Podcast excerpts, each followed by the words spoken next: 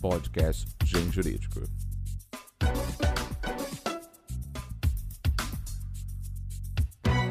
Olá, ouvintes do Mundo Jurídico. Meu nome é Daniela Oliveira e estamos aqui para mais um podcast do Gen Jurídico.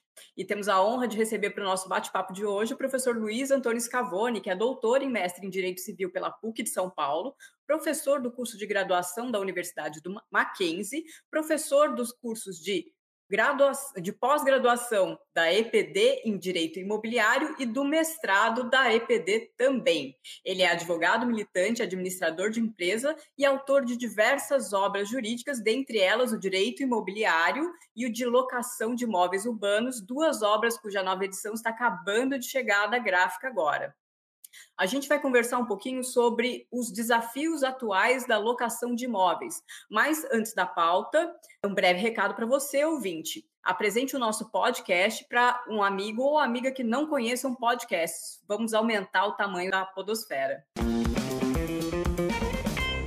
Olá, professor Scavone, é um prazer recebê-lo.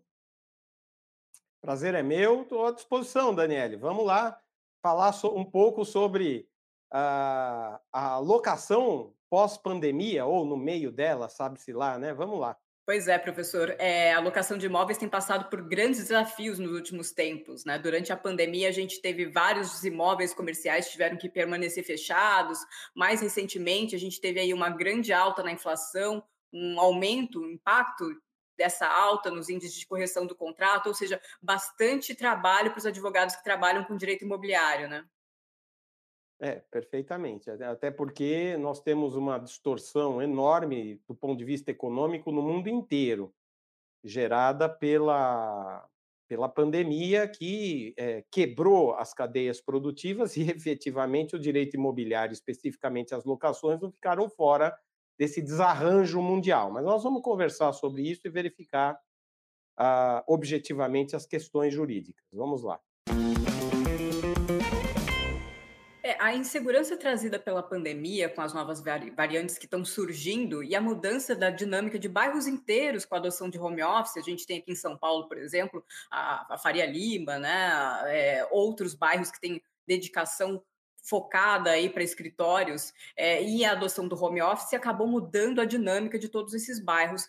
Essas mudanças elas podem servir de ensejo para uma ação revisional de aluguel para os imóveis comerciais? Daniele, eu acho que sim, porque nós ah, verificamos, em grande medida, durante a pandemia, um movimento que você relatou, que é do home office. Então, uh, o mercado mais ou menos se ajustou, né? Aqueles, uh, aqueles escritórios, principalmente, que, que tinham uma demanda muito grande de espaço para alocar pessoal, etc., perceberam e a forceps durante a pandemia que poderiam trabalhar em locais menores e que grande parte do seu contingente, do seu pessoal, poderia trabalhar, inclusive com um aumento de produtividade em casa. O que, que aconteceu? É, o mercado de locação comercial, não residencial, ele é, se ajustou. Então, nós temos muita oferta, está sobrando imóvel uh, comercial em razão disso, principalmente os, os, os grandes por conta dessa, dessa situação. Então, o, o que, o que isso uh, levou? Levou à desocupação de muitos imóveis comerciais e, ó, efetivamente, com a maior oferta, um, um, uma queda um pouco no, no preço do metro quadrado desses imóveis, em contrapartida a uma busca muito maior de imóveis residenciais maiores, inclusive no mercado imobiliário no que diz respeito à aquisição desses imóveis. Então, nós uh, podemos afirmar que, uh, em razão das disposições da lei do inquilinato, que é a Lei 8.245 de 91, que trata da possibilidade de revisão dos contratos de locação, com a queda do valor de mercado, efetivamente nós vamos ter, sim, uh, se não houver acordo em grande medida, a possibilidade daquele que se viu prejudicado em razão do descompasso do valor da locação que paga para aquele que realmente vale para aqueles contratos que estão em vigor, da possibilidade de buscar uma revisão no valor do aluguel nos termos da lei do inquilinato. Professor, também a gente teve aí no, recentemente né, uh, um aumento muito grande da inflação e muitos contratos de locação utilizam o IGPM como índice de reajuste. Com isso, a gente teve o, o resultado aí, a possibilidade de reajustes muito elevados para a locação.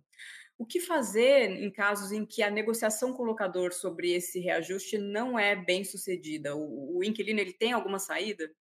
Então vamos lá, Daniele. É, nós temos no, no Código Civil um dispositivo que foi colocado lá especificamente para essas situações é o artigo 317 do Código Civil. Eu, eu, lembro muito bem, porque eu lecionava nessa época, né? Eu, eu já lecionava desde a época do Código Civil de 16, como professor de Direito Civil, comecei a lecionar em 1999, inclusive lecionando a Lei 3071 de 16, o Código Civil anterior. Então, eu acompanhei bastante todas as discussões que culminaram com ah, o Código Civil atual. A gente estudou aquele projeto por muitos anos até que ele, ele foi aprovado. Pois muito bem.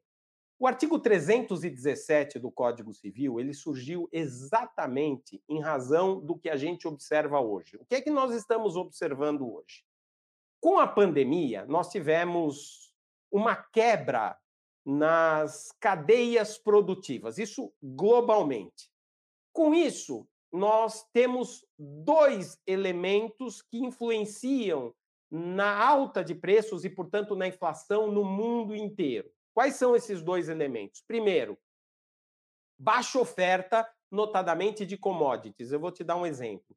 Uh, as minas de cobre, que estão. É, e o Chile é um, é um termômetro do, da oferta de cobre no mundo inteiro. Estou dando esse exemplo, mas isso aconteceu em grande escala. Então, elas foram fechadas. Então, faltou cobre. Faltou cobre, o que, que aconteceu? O preço triplicou, quadruplicou. E quando eu falo triplicou, não é em reais, não. Eu estou falando em commodities. São cotadas em dólares, dólares americanos. Pois muito bem. Então, os preços mundialmente subiram das commodities, petróleo, é, é, carne, soja, é, trigo, cobre, tudo subiu em dólar. Pois muito bem.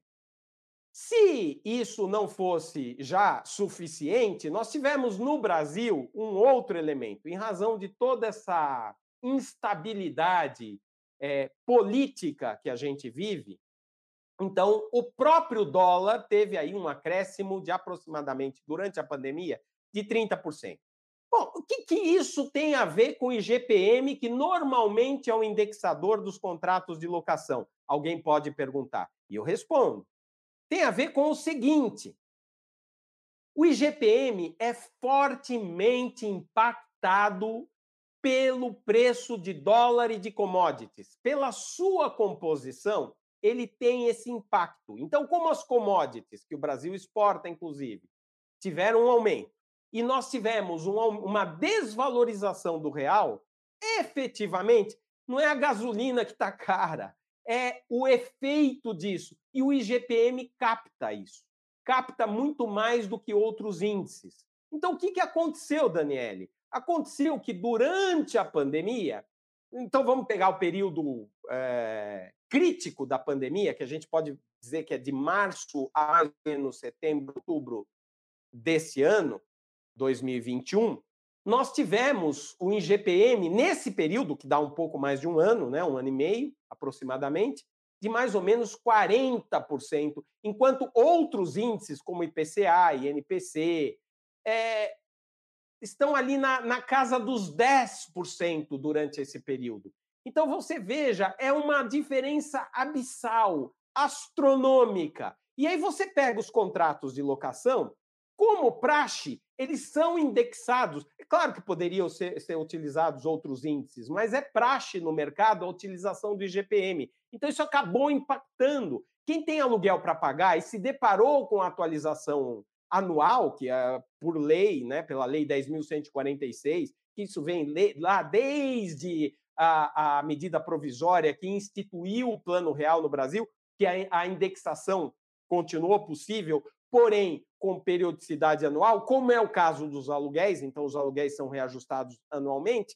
Quando chegou a conta para esses inquilinos, foi um susto, uma quase uma, uma um choque pela aplicação de 30, 25, 30, 40%. Como é que o sujeito paga um, um aluguel de 30% de reajuste numa economia que nós estamos vivendo hoje?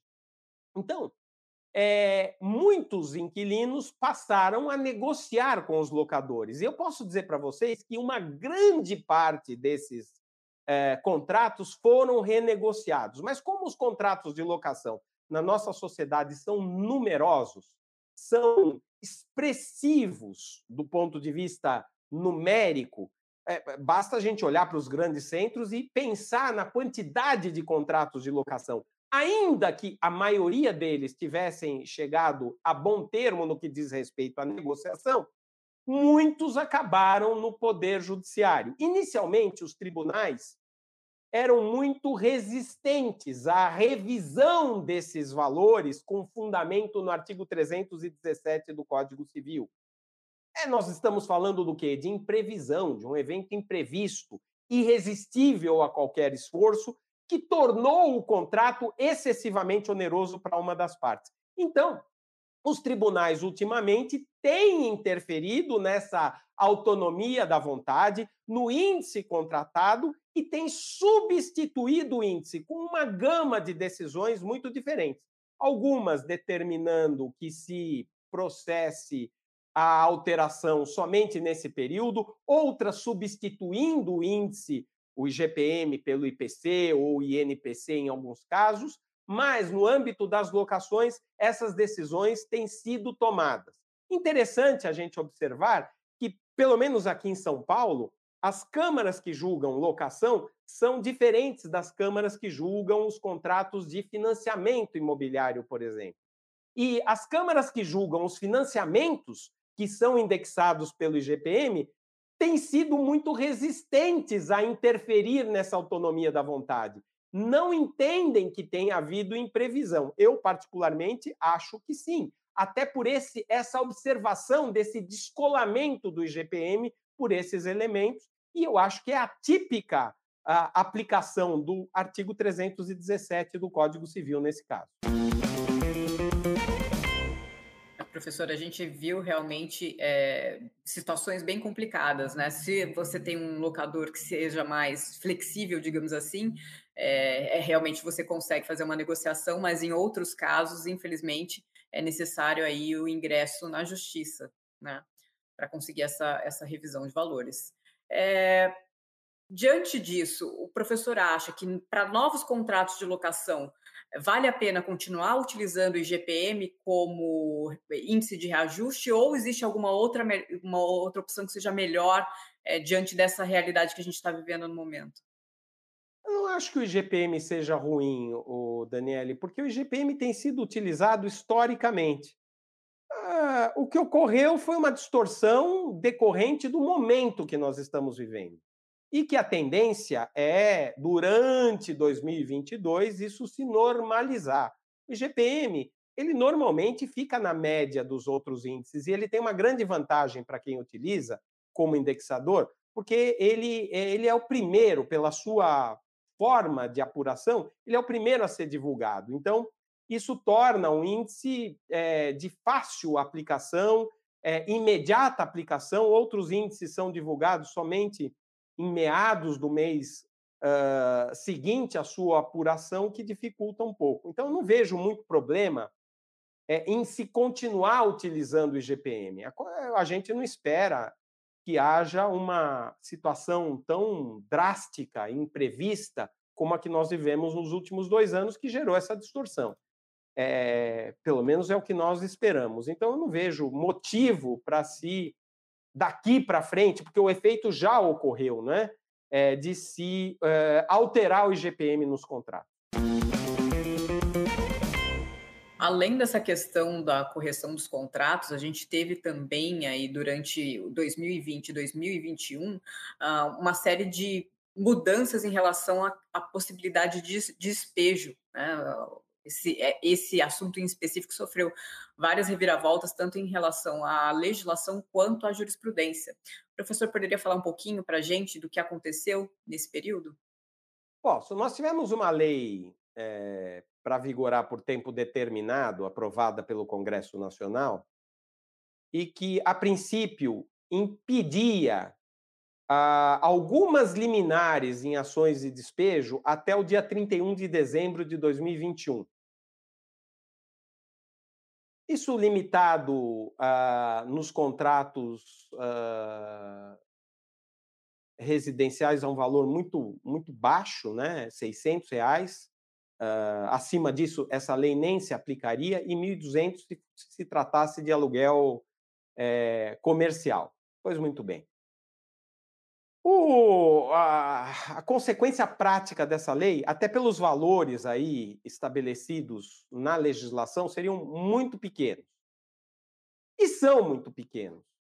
A única crítica que eu faço, Daniele, com relação a isso, é a questão que envolve decisões que, no meu entendimento, extrapolam os limites da separação de poderes. Estou me referindo a algumas decisões do Supremo Tribunal Federal, e especificamente a uma delas. Aqui é uma crítica não é ideológica, mas é uma crítica jurídica. O Supremo uh, estendeu essa a vigência dessa lei até março de 2022.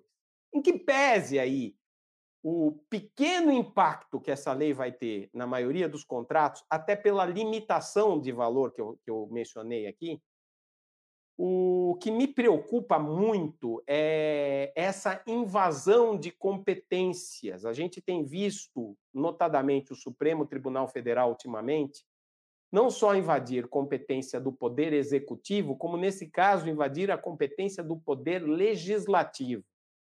Nós estamos vivendo uma, uma situação, Daniele, de insegurança jurídica gigantesca e parece que o Poder Judiciário não percebeu as consequências funestas que esse tipo de decisão traz para a segurança dos negócios jurídicos, tendo em vista que hoje, no mundo, o mundo é capitalista, os capitais circulam em razão da sociedade da informação de uma maneira muito é, volúvel, muito fluida para cá, para lá. Então, os capitais procuram os sistemas mais seguros, inclusive juridicamente mais estáveis. E se é uma crítica que nós podemos fazer, é que essa, esse tipo de decisão, em que pese poder ser lá fundamentada num princípio, ela torna o nosso sistema extremamente inseguro para um investidor. Isso afasta investimentos. Afastando investimentos, evidentemente, não colabora com o fim do direito, a finalidade máxima do direito, que é a paz social. Então, a questão aí do mérito, ah, mas a pandemia não acabou, vai até março, essa é uma questão a ser tratada pelo poder legislativo. Na minha opinião, não cabe ao Poder Judiciário invadir a competência do Poder Legislativo e prorrogar, como fez, inclusive em decisão liminar no Supremo Tribunal Federal, algo que está claro na lei, ainda que possa usar ali como fundamento um princípio. Agora, não vejo como um princípio possa afastar a clareza da lei nesse sentido. E mais, a segurança jurídica é fundamental para a estabilidade das relações jurídicas no Brasil. Então, essa é a crítica que eu faço. Tem pouco impacto essa decisão na maioria dos contratos pela limitação de valor, mas fica aqui um alerta com relação a essa essa esse é, dito pelo próprio Supremo, né, que se coloca aí como um poder moderador que não consta na Constituição. Eu até vou dizer para você, viu, Daniele, olha, a Constituição que eu tenho aqui no meu escritório parece que não, não, não é aquela que está sendo utilizada pelo Supremo. Eu não consigo achar aqui os fundamentos na minha Constituição ah, para justificar o que ultimamente o Supremo tem decidido. E aqui fica a minha crítica. Então, veja, eu, eu não, não me furto a fazer nenhum tipo de crítica, inclusive assumir os posicionamentos, que é o que eu faço nos meus livros. Se depois isso vai ser acatado, se vocês vão concordar ou não, eu não fico só descrevendo, não. Eu entro nessa, nessa análise também no que diz respeito a, ao mérito, eh, não só das leis, quanto das decisões. Você sabe que os meus livros são repletos de decisões. E às vezes a Daniele me cobra, viu, pessoal? Ela. Pô, professor, só vai deixar essa decisão tão antiga aí no seu livro? Não, eu tenho novas, muitas, muitas. Mas algumas eu faço questão. Eu já falei para a Daniele. Por quê? Porque são decisões primorosas, coisa que a gente não tem visto ultimamente. Eu digo para Daniele, não mudou o posicionamento. Aqui está muito mais justificado, muito mais. A, a emenda está muito mais é clara, não mudou esse posicionamento. Então, eu, eu, é, tem algumas decisões que são, são como vinho, Daniele. Quanto mais velhas elas ficam, mais a gente deve se espelhar nelas. Principalmente pela, pela forma como, como a qual, não sem generalizar, o Poder Judiciário tem agido hoje. Professor, mas a, a, análise crítica é uma das características da sua obra e é o que faz ela ser tão bem sucedida, né? Na verdade, o professor tem vários posicionamentos que é, são que embasam aí os profissionais do direito a atuar na sua vida profissional no dia a dia, quando eles precisam realmente de uma solução prática para aquele problema que eles estão tendo. Ah, mas aproveitei agora, viu, Daniele? Agora a gente não vai discutir. As que estão lá é porque eu gosto delas, viu? E porque, é, obviamente, que você sabe, né? É, o, é, a Daniele está de prova aí. Os meus livros, quando eles saem, eu já falo, manda os arquivos que eu já vou trabalhando. Eu, vou tra eu não paro de trabalhar nos, livros, é, são constantemente atualizados. Então, as decisões que eu deixo lá é porque elas ainda têm pertinência e justificam o, o que hoje se faz. E às vezes se justificam muito mais. Não que a gente não tenha lá. Nós estamos trazendo né, decisões novas, principalmente é, dos tribunais superiores. A gente falou uh, ultimamente sobre Airbnb, a 17 edição do meu livro de Direito Imobiliário. A gente conseguiu até tratar dessas últimas uh, decisões do Supremo, da terceira e da quarta turma, né? E então tem decisões novas lá. E muitas vezes eu, eu, eu, eu trago críticas a essas decisões. Mas, enfim. E um dos temas, justamente, que o professor tem uma análise crítica é essa questão do Airbnb, né? A gente tem visto é. recentemente um aumento importante aí do uso dessas plataformas de digitais de locação, como Airbnb, e a qual seria, digamos assim, a posição do professor em relação a esses contratos? Eles obedecem às regras da Lei 8.245 de 91, a Lei de Locações? A, a Daniele, isso aqui, é, é olha, para eu arrancar meu cabelo, eu vou, eu vou procurar é, me conter aqui.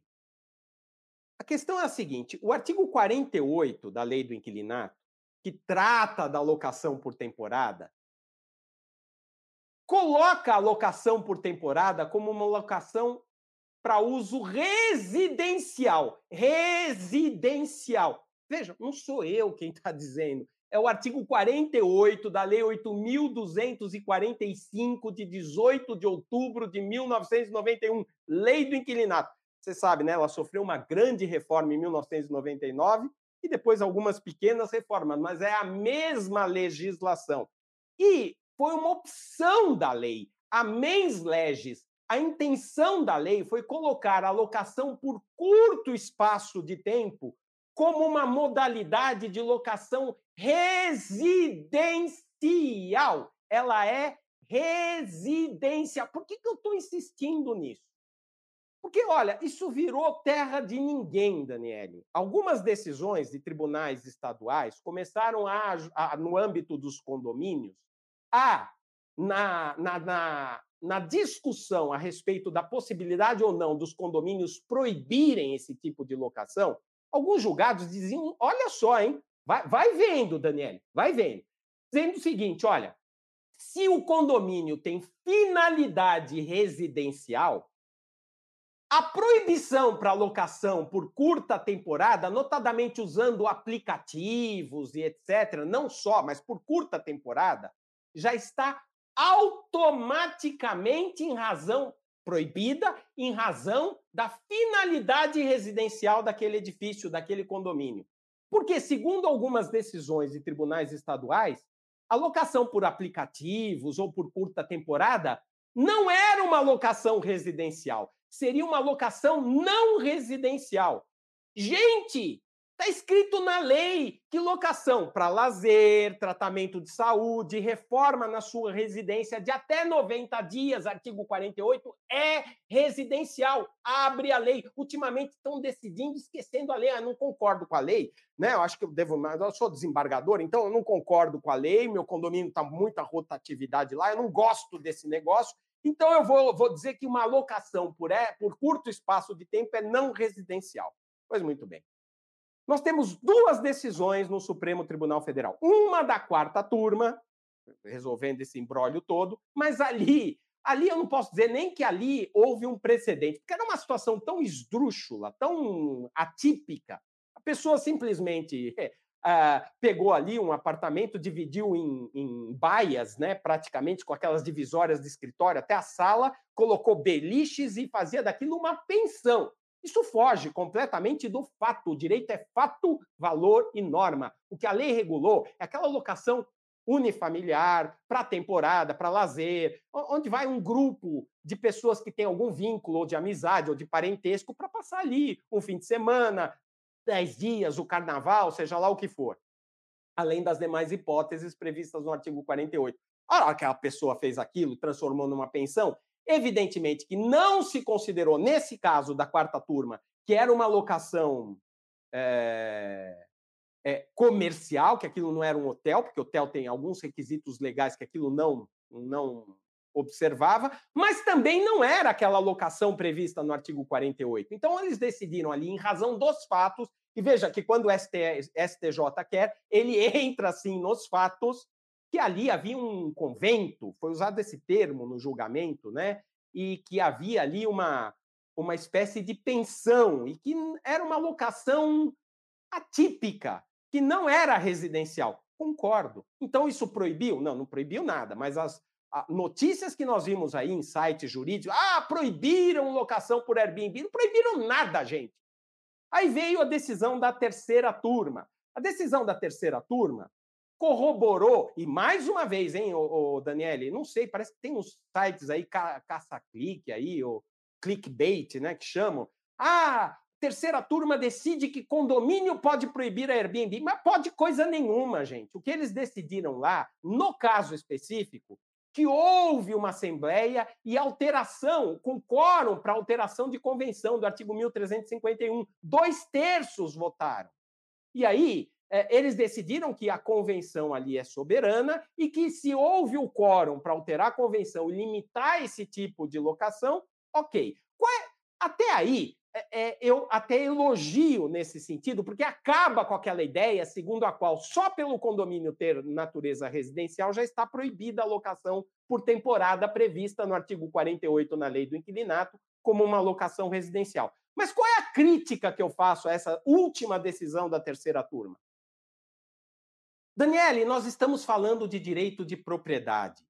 O direito de propriedade, previsto no artigo 5, inciso 22 da Constituição, é o direito real de usar, fruir, extrair os frutos, dispor e reivindicar.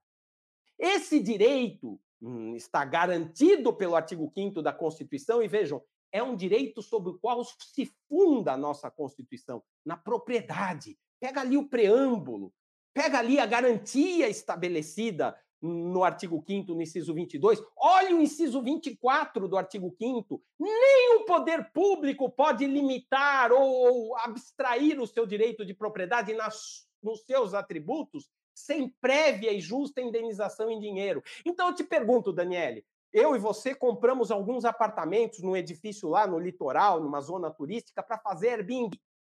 Ah, não tinha nenhuma vedação na convenção. Aí, porque o pessoal acha que está com muita rotatividade nos nossos apartamentos, eles resolvem se reunir ali por dois terços e mudam a convenção e nos proíbem de fazer a locação por temporada e, portanto, de fruir nos termos originais em que aquele condomínio foi instituído.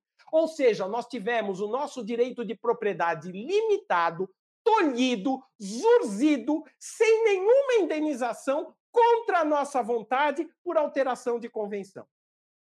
Eu até acho, Daniele, que é possível a, a comunidade condominial decidir que não é possível esse tipo de locação prevista no artigo 48, mas todos devem concordar. Então, essa alteração, por interferir numa posição estática contida na instituição do condomínio, que é um ato publicitário, da publicidade à convenção, eu comprei com essa expectativa. Eu não posso ter o meu direito de propriedade tolhido, zurzido, pela vontade, ainda que seja de uma maioria contra a minha vontade. Por isso eu defendo, e a crítica que eu faço a essa decisão é essa, que o quórum não seria de dois terços do artigo 1351 do Código Civil, mas seria a unanimidade, porque eu estou aqui tratando de direito de propriedade. Eu acho até que essa questão precisa, eu não sei se eu estou aqui cometendo uma impropriedade, mas é, não do ponto de vista é, técnico, mas enfim, precisa ser levada ao Supremo Tribunal Federal para analisar a luz do direito de propriedade. Então, essa é a crítica que eu faço. Professor, então, pelo que eu pude perceber da sua opinião, em caso de silêncio da convenção, o Airbnb estaria é, autorizado e não o contrário, né? Daniele, na minha época, eu sou velho, eu, eu, velho, vai, eu fiz 55 anos, devo ser, sou certamente muito mais jovem que você. Na minha época, sabe como é que a gente fazia locação, na, na, quando eu tinha aí meus 20 e poucos anos? Era anúncio no caderno de classificados de grandes jornais, como o Stat, um caderno de, de imóveis desse tamanho assim, ó. Será que o meio que eu utilizo, porque hoje nós vivemos uma sociedade da informação, em razão dessas tecnologias disruptivas como Airbnb, Homeway, Booking e outros que vão surgir certamente, será que o fato de eu divulgar uma locação prevista no artigo 48 como uma locação temporária, fato que eu estou alugando por um curto espaço de tempo, isso retira a natureza jurídica da, do fato daquilo que eu estou fazendo. Agora, se não gostam, gente, não tem problema nenhum. Eu acho até que o juiz que não gosta, que, que, que, sustenta, não, se tem finalidade residencial, não pode fazer locação por Airbnb ou esses aplicativos. Eu acho que ele deve fazer o seguinte: larga a toga, né? Se candidata aí a um cargo para o Congresso Nacional como deputado federal, vai lá, apresenta um projeto de lei, revoga o artigo 48 da lei do inquilinato ou cria uma legislação específica e aí sim começa a julgar desse jeito. Agora, nós passamos do ponto, Daniele. Nós não, nós não falamos mais em ativismo no Poder Judiciário, não estou generalizando. Isso aqui já é a aplicação criativa do direito, porque é só olhar para o teor do artigo 48, a lei é clara. Não é o meio que eu utilizo para divulgar a minha locação que vai alterar a natureza jurídica dela. Por favor. Professor, e a incidência da lei do inquilinato nas, nessas locações por temporada, ela tem uma série de consequências, inclusive em relação à, à questão da recusa da entrega do imóvel. Né?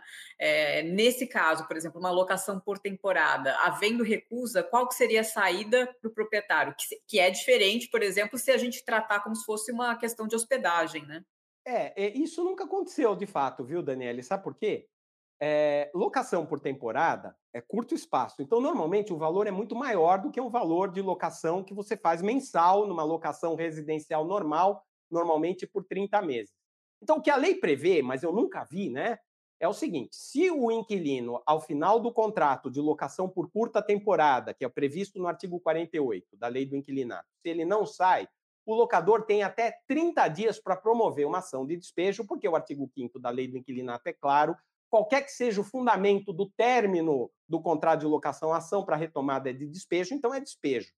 Esse despejo conta com liminar, é uma das possibilidades de liminar previstas lá na lei do inquilinato. Pois muito bem.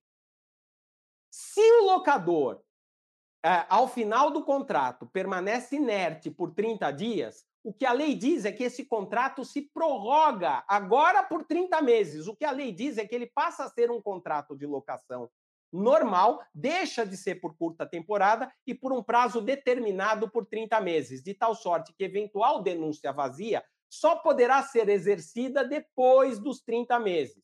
Isso se o locador permanecer inerte e não promover ação de despejo no prazo de, de 30 dias.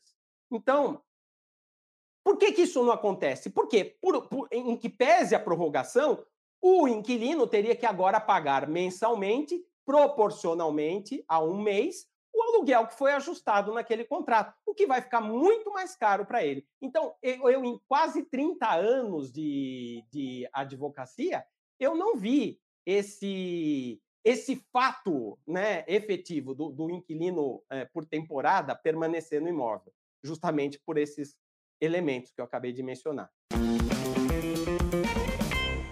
Professor, muitíssimo obrigado aí pelas, é, pelas suas explicações, pelo seu posicionamento. A gente sabe que a questão de locação é uma questão que impacta no dia a dia de muita gente hoje no Brasil e realmente passou aí por esses últimos dois anos aí por várias dificuldades, vários desafios e várias uh, mudanças, tanto legislativas quanto jurisprudenciais. Gostaria muito de agradecer aí ao senhor por estar dando aí essa, esse panorama geral que deve ajudar aí ao, ao, ao, público entender um pouquinho o que aconteceu e, se eles quiserem se aprofundar, é, tem que entrar aí em contato com os dois livros que o professor tem sobre o tema, Direito Imobiliário e o Locação. Professor, brigadíssimo. Muito obrigado pela oportunidade. Eu espero que todos gostem né, dos dois livros que a gente mencionou aqui hoje. E é, foi um prazer falar com você, Daniele. Prazer foi todo meu e a gente já sabe agora que os livros do professor têm a jurisprudência antiga, mas atualizadíssima. E antiga não, antiga não. É, é igual vinho, Daniel. Tradicional, tradicional. Isso, é. é, é aquela é, é, aquela bem elaborada, pensada, né? Quando são, são julgados paradigmáticos. Já, que o Supremo já teve verdadeiros luminares da ciência jurídica brasileira, né? É, e, enfim, então a gente às vezes tem que se valer de, de, de, jurisprudência que tratou de um assunto que ainda é atual. É esse, é esse, é esse o ponto, né? Muitíssimo obrigado, professor. Bom, e você ouvinte, se gostou, não esqueça de indicar o nosso podcast para os amigos. Podcast Gen Jurídico.